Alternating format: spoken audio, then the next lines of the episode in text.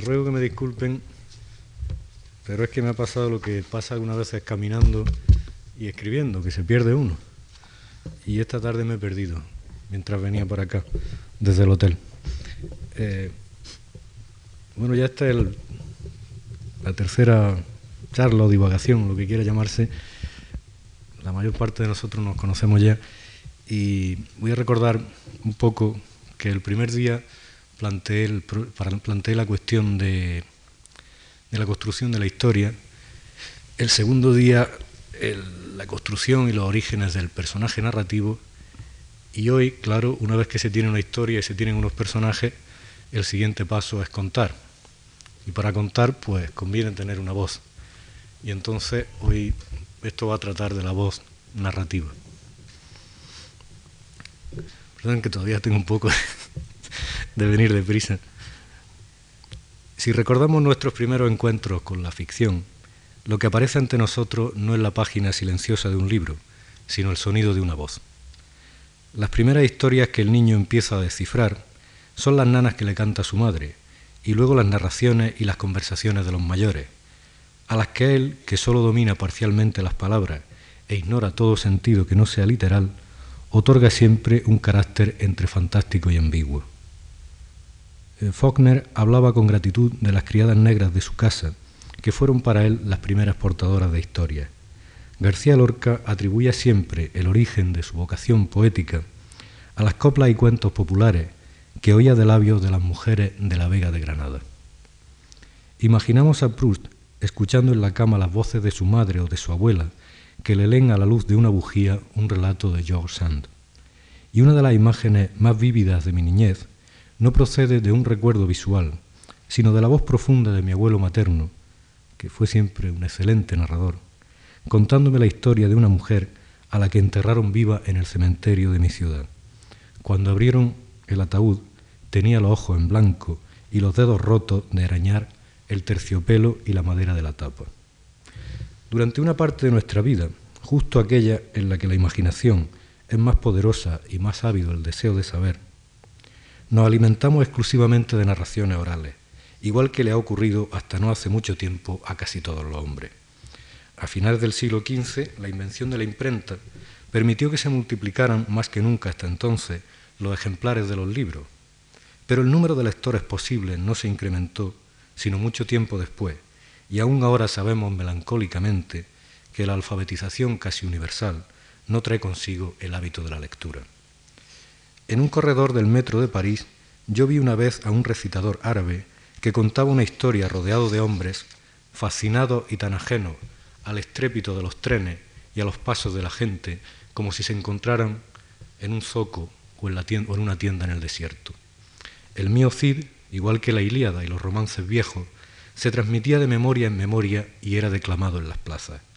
Cuando yo era niño, aún quedaban ciegos que cantaban junto a la puerta del mercado romances de crímenes y de milagros, y las niñas saltaban a la comba, cantando la historia desdichada del rey Alfonso XII y de doña María de las Mercedes.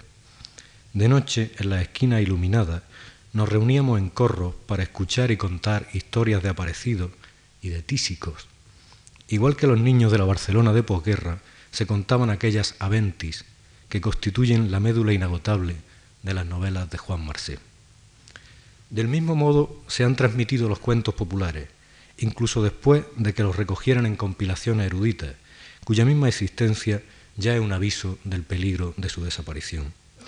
Si en los días anteriores hemos resaltado la evidencia de que la ficción es mucho más amplia y más antigua que la literatura, o que la literatura es una isla urbanizada y civilizada en el gran archipiélago casi salvaje de la ficción, también nos conviene recordar que la costumbre solitaria de leer y de atesorar los libros es extremadamente tardía y minoritaria, y que esos dones que tanto amamos unos pocos, el papel impreso, las palabras escritas, las páginas que recorre nuestra mirada y pasan con delicadeza nuestros dedos, no constituyen la parte esencial de la experiencia narrativa, sino una modalidad muy reciente de su transmisión. La literatura no ha existido siempre, dice el profesor Juan Carlos Rodríguez, cuyo nombre a ustedes no les dirá nada, pero que es un sabio que vive en Granada y del que yo he tenido la suerte de aprender bastante. A nosotros el acto de escribir nos parece sagrado y por eso veneramos a nuestros escritores preferidos y buscamos con avaricia sus palabras exactas.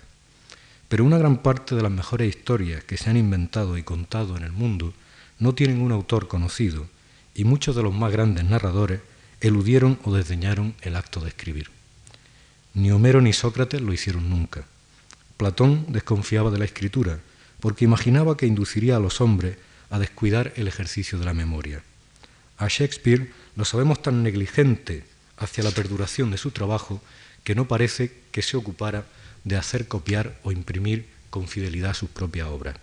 De hecho, la primera edición de su teatro, como sabemos, es posterior a su muerte. De Cristo, nos recuerda Borges, solo se sabe que escribiera una vez, y fue sobre arena, y nadie llegó a leer lo que escribió porque él mismo se apresuró a borrarlo. En los diccionarios de literatura buscaremos en vano el nombre de una de las mayores narradoras que han existido, la admirable Serezade, que recibía invariablemente cada amanecer el más valioso de los premios literarios a que podrá aspirar nunca un escritor, no morir decapitada para que a la noche siguiente continuara contando. Y en cada uno de sus cuentos siempre hay un personaje que emprende una narración, y dentro de esta hay otro que refiere una tercera, de modo que el prodigio más repetido de las mil y una noches es el acto de contar. El Amadís de Gaula, una novela difundida ya en tiempos de la imprenta, conserva sin embargo los hábitos de las narraciones orales, y su autor sabe que la mayor parte del público que llegue a conocerlo lo hará por mediación de una voz que lee en alto, y por eso no se dirige a un lector, sino a un oyente. Ahora oiréis, dice de vez en cuando, o como oído habéis. En la primera parte del Quijote, donde se trenzan tantas historias diversas, solo dos de ellas surgen de la lectura directa, y nada más que una, la que dice descubrir Cervantes en el manuscrito de Cide Amete Benengeli, es leída en solitario. Pero es que Cervantes, o ese personaje innominado que nos habla, ya es un adicto precoz a la palabra impresa, y la ama tanto y conoce tan profundamente su maravilla y su peligro, que dedica un libro entero a contarnos el infortunio y la grandeza de un hombre enajenado por los libros, una de las primeras víctimas conocidas de la imprenta. Junto al fuego de la venta o en medio de un bosque, en la quietud de la noche de verano, los personajes se vuelven narradores o testigos atentos. Así conocemos, como si también nosotros nos hubiéramos sentado en el círculo de los oyentes, la historia de Crisóstomo y de la pastora Marcela, el gran embuste de la princesa Micomicona, la desgracia del loco Cardenio y de la fugitiva Dorotea, las aventuras del cautivo. Cada personaje es primero un enigma y luego una voz que refiere una historia. La del celoso impertinente, que lee el cura en voz alta, está escrita, pero no está impresa. Y sabemos que en la venta, donde todas estas narraciones se enredan con la misma fertilidad que en las mil y una noches, se guardan también varios libros de caballería por los que el ventero muestra una devoción que no habríamos sospechado en un hombre tan rudo. Escuchemos su voz. Y tengo aquí dos o tres de ellos, con otros papeles que verdaderamente me han dado la vida, no solo a mí, sino a otros muchos, porque cuando es tiempo de la siega, se recogen aquí, las fiestas, muchos segadores, y siempre hay alguno que sabe leer, el cual coge uno de estos libros en las manos, y rodeámoslo más de treinta, y estámosle escuchando con tanto gusto que nos quita mil canas, a lo menos, de mí sé decir que cuando oyo decir aquellos furibundos y terribles golpes que los caballeros pegan, que me toma gana de hacer otro tanto y que querría estar oyéndole noches y días. El ventero, evidentemente, no sabe lo que es la literatura. Lo que sí sabe es que quiere escuchar una voz que le cuente una historia, igual que nosotros cuando éramos niños, o que algunos de nosotros, cuando ya somos adultos y no hemos, y no hemos perdido, aunque tendemos a ocultarlo por pudor, el instinto de prestar atención a las voces que cuentan. Cuando voy en el autobús, cuando estoy en la barra de un bar o en la cola de un supermercado, yo siempre miro las caras de los desconocidos y atiendo a sus voces. Se trata de un vicio tan inevitable como el de leer todos los papeles que hay al alcance de mi mano y todos los letreros de las tiendas. Y a veces, cuando camino sin prisa y sin dirección exacta, es decir, casi siempre, salvo esta tarde, tengo la sensación de estar atravesando no una ciudad, sino un bosque de miradas, de historias y de voces, algunas de las cuales tienen la misteriosa cualidad de atraparme en lo que están contando.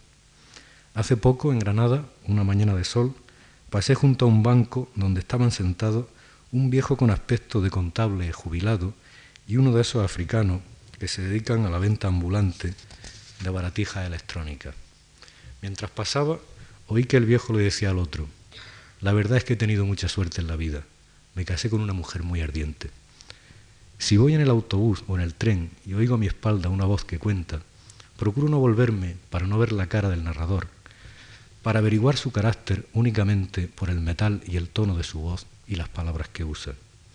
Cuando era niño, a las voces de mis mayores se sumaban las que oía en la radio, las de los locutores de las novelas, que solían ser solemnes y oscuras, las de los actores, que se repetían en todos aquellos folletines con papeles distintos, aunque equivalentes, y que actuaban sobre la imaginación con una intensidad no igualada más tarde, más tarde por los esplendores visuales del cine.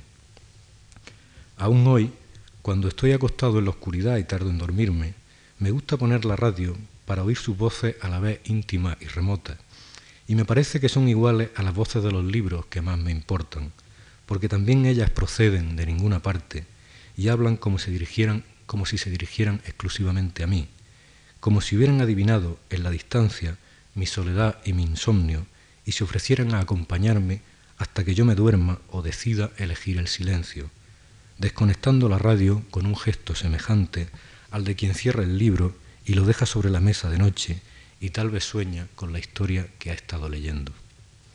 Dice Foster que en el interior de cada novela hay un reloj, pero es un reloj que tiene algo de metrónomo y que mide no solo el tiempo de las peripecias de los personajes, sino sobre todo el ritmo con que hablan sus voces y en especial la voz que cuenta. Nietzsche, que es un crítico tan agudo de literatura como de música, eh, dice que una parte de la tarea del escritor consiste en encontrar equivalencia para los medios de expresión que solo están al alcance de quien habla, es decir, para los gestos, el acento, el tono o la mirada. Hace muchos años que nos alejamos de la infancia y el mundo en el que las voces eran las depositarias soberanas de la ficción ya se ha extinguido, pero a pesar de todo, nosotros, lectores cultos que nos, decimos en silencio las palabras escritas, lo que buscamos es escuchar una voz o una sucesión de voces que se entrelacen en nuestra imaginación como los sonidos de la música. Simétricamente, la tarea del escritor es encontrar la suya y aprender a usarla, y también oír las voces de los otros y hacer que suenen en las palabras de sus personajes. La atención del oído importa tanto como la atención de la mirada, pero este no es sólo un ejercicio de perspicacia, sino también, y uso a propósito una palabra muy poco frecuente hoy, de humildad, o como escribe Onetti refiriéndose a Faulkner, respeto por la vida, por los seres que la pueblan y la hacen. Atención apasionada, humildad y respeto encontramos siempre en los artistas más grandes, en las fotografías mágicas de Cartier-Bresson, en la pintura de Velázquez, de Vermeer o de Antonio López García. Y puedo decirles que no he encontrado a ningún escritor vanidoso que no fuera mediocre. Me acuerdo ahora de un exabrupto admirable de Flaubert. Orgullo sí, vanidad nunca. El orgullo es una fiera solitaria que vive en el desierto. La vanidad es un loro que parlotea de rama en rama a la vista de todos. A Flaubert, por cierto, que tanto sufría escribiendo, nada lo martirizaba más la invención de los diálogos. Porque el habla de los personajes, como su rostro o sus caracteres, nunca consiste en una transcripción del natural, que por lo demás es imposible. Se repite aquí una ley que ya hemos enunciado en días anteriores. La naturalidad o, o la verdad de lo escrito solo se logra con el máximo artificio, que es la suma de la atención, la del oído en este caso, la selección y la combinación de los rasgos más significativos, a la manera de esos dibujantes que resuelven un rostro en dos o tres líneas de lápiz.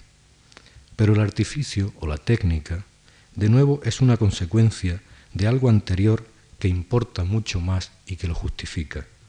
La capacidad del escritor de convertirse en otro, de abdicar de su punto de vista privilegiado y central y enmascararse en sus personajes, como el califa Harun al-Rashid, cuando salía de noche de su palacio de Bagdad para buscar aventuras e historias por los zocos. Para saber cómo hablaba Madame Bovary, era preciso que Flaubert se, encarnara en ella mientras escribía. Nadie como Baudelaire ha explicado este misterio de la multiplicación de la conciencia y de dilatación del yo odioso del que hablaba Rimbaud en una pluralidad de identidades simultáneas. Soy la herida y el cuchillo, soy la bofetada y la mejilla, soy los miembros y la rueda, y la víctima y el verdugo. El novelista, como casi todo el mundo, es un califa que se aburre en el palacio gramatical del yo, y una voz que se disuelve en muchas voces y que se detiene a escucharlas todas para distinguir la única que es la suya. Porque tampoco es fácil distinguir y usar la propia voz, sobre todo cuando aparece por medio el fantasma prestigioso y distorsionador del estilo. De nuevo hemos de recurrir a un personaje que a esta altura ya nos es familiar, el artista adolescente o aprendiz de escritor que quiere deslumbrar al mundo con los resplandores de su estilo y que para no contaminarse de influencia no quiere escuchar otra voz que la de su sinceridad, contaminándose entonces, como dijimos el otro día, de los lugares comunes más enfáticos y más desgastados de toda la literatura. Tardará años en darse cuenta de que la imitación entusiasta es el único camino posible hacia la originalidad. El joven escritor, decía Stevenson, ha de ser, sobre todo, un simio diligente.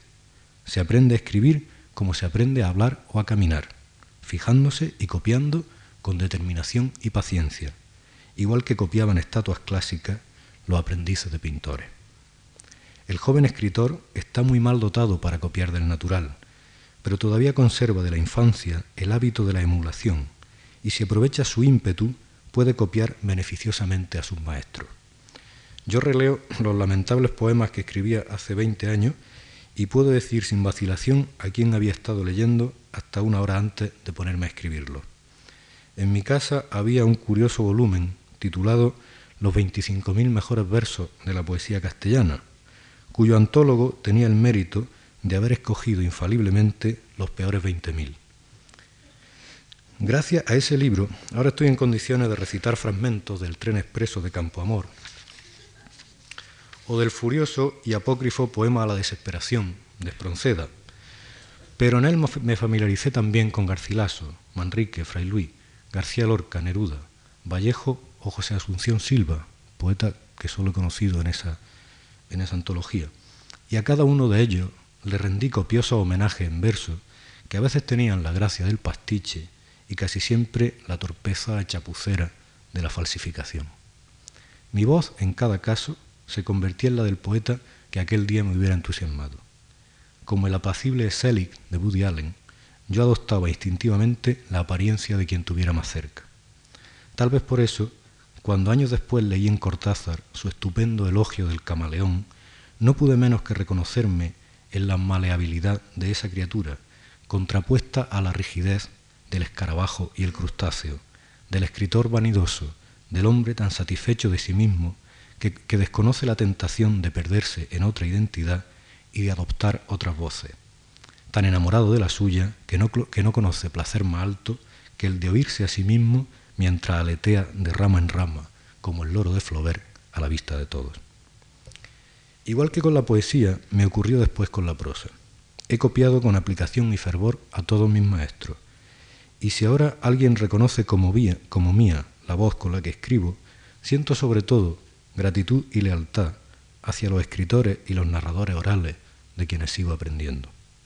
Pues no basta con ser un simio diligente, también hay que ser un simio agradecido y darse cuenta de que el estilo no es un sistema de guiño, de adorno y costumbres verbales, sino un ejercicio desvelado y continuo de naturalidad, de valentía y de vigilancia.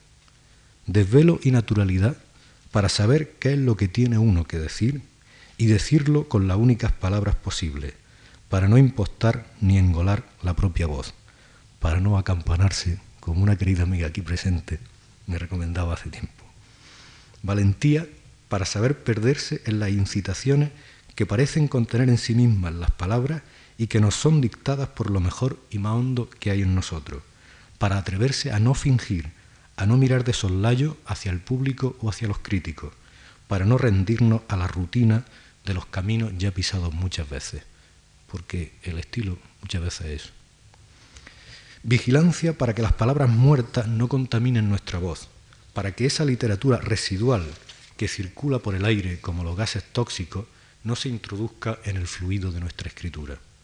Un escritor muy olvidado ahora, pero que a mí me gusta mucho y que es un modelo excelente a copiar cuando se quiere aprender a escribir artículos, Julio Camba observó en un libro estupendo que se llama Sobre casi todo. Bueno, pues este es un capítulo que trata sobre la literatura, creo. Y dice Camba, siempre que un hombre de pocas letras, aunque lo sea de mucha ciencia, inicia un relato diciendo que lo va a escribir sin galanura retórica, puede de antemano descontarse el resultado. A la segunda línea nos hablará de las riendas del gobierno, de la hidra revolucionaria, de la caricia del sol o del murmullo de la fuente. Y es que no sabiendo combinar las palabras a su modo, el buen hombre tendrá que tomarlas ya combinadas, y no siendo un literato, no podrá prescindir de la literatura. Los libros nos importan cuando escuchamos en ellos una voz singular que no hemos oído antes, nunca, o cuando al cabo de una o dos relecturas ya la reconocemos tan inmediatamente y en una sola línea como la voz querida de un amigo. Cuando se dice que el estilo es el hombre, yo creo que suele entenderse al revés el sentido de esa afirmación.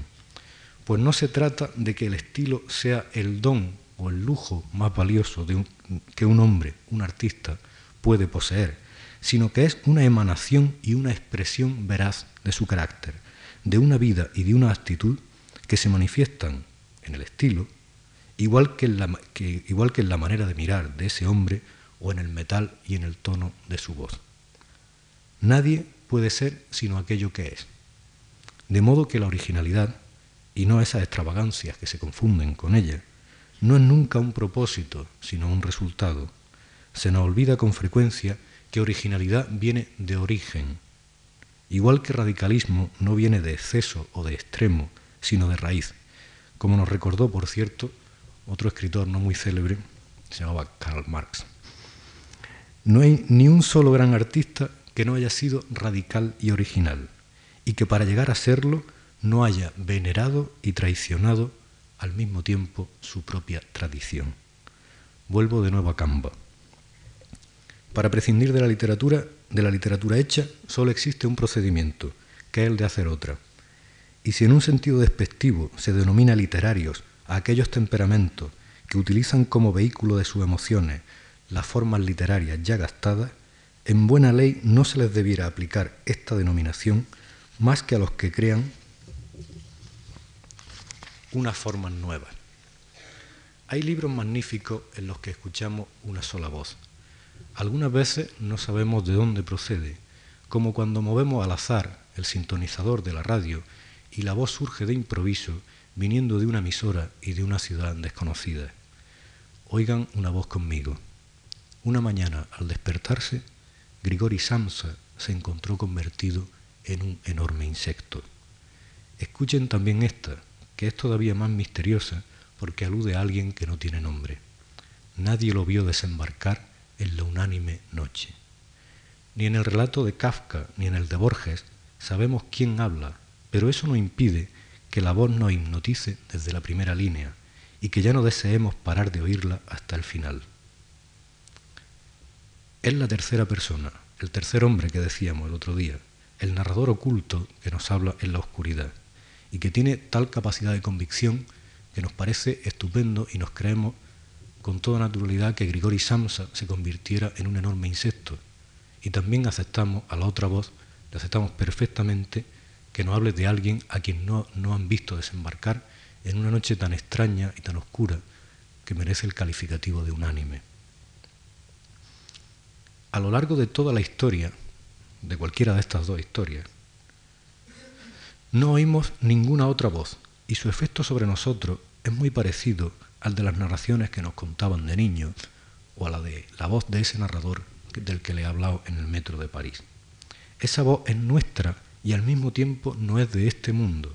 Carece de todo asidero con la evidencia y las trampas de la realidad. Ante ese narrador nos rendimos inermes. Puede contarnos lo que quiera, a condición de que no varíe el tono. Puede, a su gusto, callar o explicar, porque es él quien lo sabe todo y nosotros quienes miramos fascinados sus labios. Puede fingir la indiferencia de un informe oficial, pero nosotros sentimos que lo que está contando pertenece al reino sagrado de la ficción. Oigamos ahora la voz de otro maestro. El 15 de septiembre de 1840, hacia las 6 de la mañana, el ciudad de Monteró, presto a zarpar, exhalaba grandes torbellinos de humo en el muelle de San Bernard.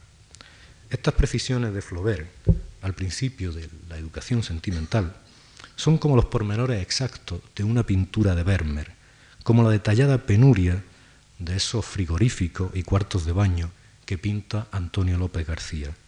Enuncian la realidad con una, con una exactitud desesperada y al mismo tiempo la vuelven fantástica, adoptan el tono neutro de una voz cuya apariencia de vulgaridad la hace mucho más poderosa. Escuchemos ahora otras voces que también les serán familiares enseguida. He estado mucho tiempo acostándome temprano, nos dice, aunque a través de don Pedro Salina, un narrador que si no declara su nombre se nos identifica enseguida, nos señala el lugar que él mismo ocupa en la ficción, tan abiertamente como Montaigne al principio de su ensayo declara, yo mismo soy la materia de mi libro, o como Durero, por primera vez en la historia del arte, se retrata a sí mismo de frente y en primer plano. El narrador de Proust calla su nombre y tarda mucho en explicar su condición. La primera de todas las voces de la novela afirma su identidad con un impudor que tiene algo de declaración notarial. Esta voz es de la mitad del siglo XVI. Pues sepa vuestra merced, ante todas cosas, que a mí llaman Lázaro de Tormes. Tres siglos más tarde, en la primera página de Moby Dick, ese aire de informe se convierte en una severa imposición. Llamadme Ismael.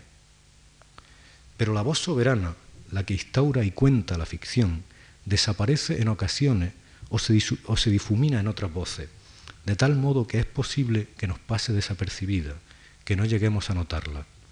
La voz del narrador de Proust es tan omnipresente como un bajo continuo, pero de vez en cuando, con una especie de cortesía irónica, con un talento de, parodista que no suele celebrársele, deja paso a otras voces, la de la señora Verdurán, por ejemplo, a quien podríamos llamar con propiedad el loro de Proust, la del cretino doctor Cotard, la del vacuo y solemne señor de Norpois, la popular, charlatana y, arcaica de la criada Françoise, la del audaz imbécil Bloch, que cuando alguien le pregunta si está lloviendo, declara, vivo tan apartado de las contingencias físicas que mis sentidos ya no se molestan en comunicármelas. Proust es uno de esos raros escritores que tienen al mismo tiempo una voz inconfundible y un oído magnífico. De otro excelente novelista, Henry James, se ha dicho que solo tenía voz, porque todos sus personajes hablan como él. Lo mismo nos ocurre a veces con Cortázar. En sus novelas o en sus relatos oímos hablar a mucha gente, pero nunca se nos olvida que a quien oímos sobre todo es a Julio Cortázar.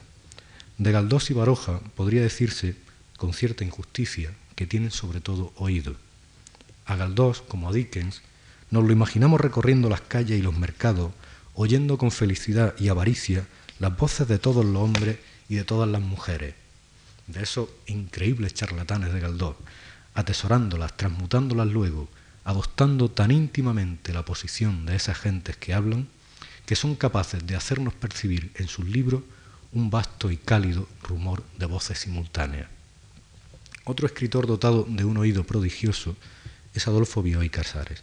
Por eso sus relatos, aunque no estén escritos en primera persona, las veces que no lo están, nos transmiten tan vívidamente la sensación de estar asistiendo a una experiencia singular, no de estar admirando el estilo de un escritor, sino escuchando las voces de seres tan vivos como nosotros, que el novelista nos señala con un gesto y una sonrisa, al mismo tiempo de ternura y de complicidad. Creo que nunca es tan admirable un escritor como cuando abdica de su propia voz y de las tentaciones del estilo y es poseído como un medium por la voz caudalosa de su héroe.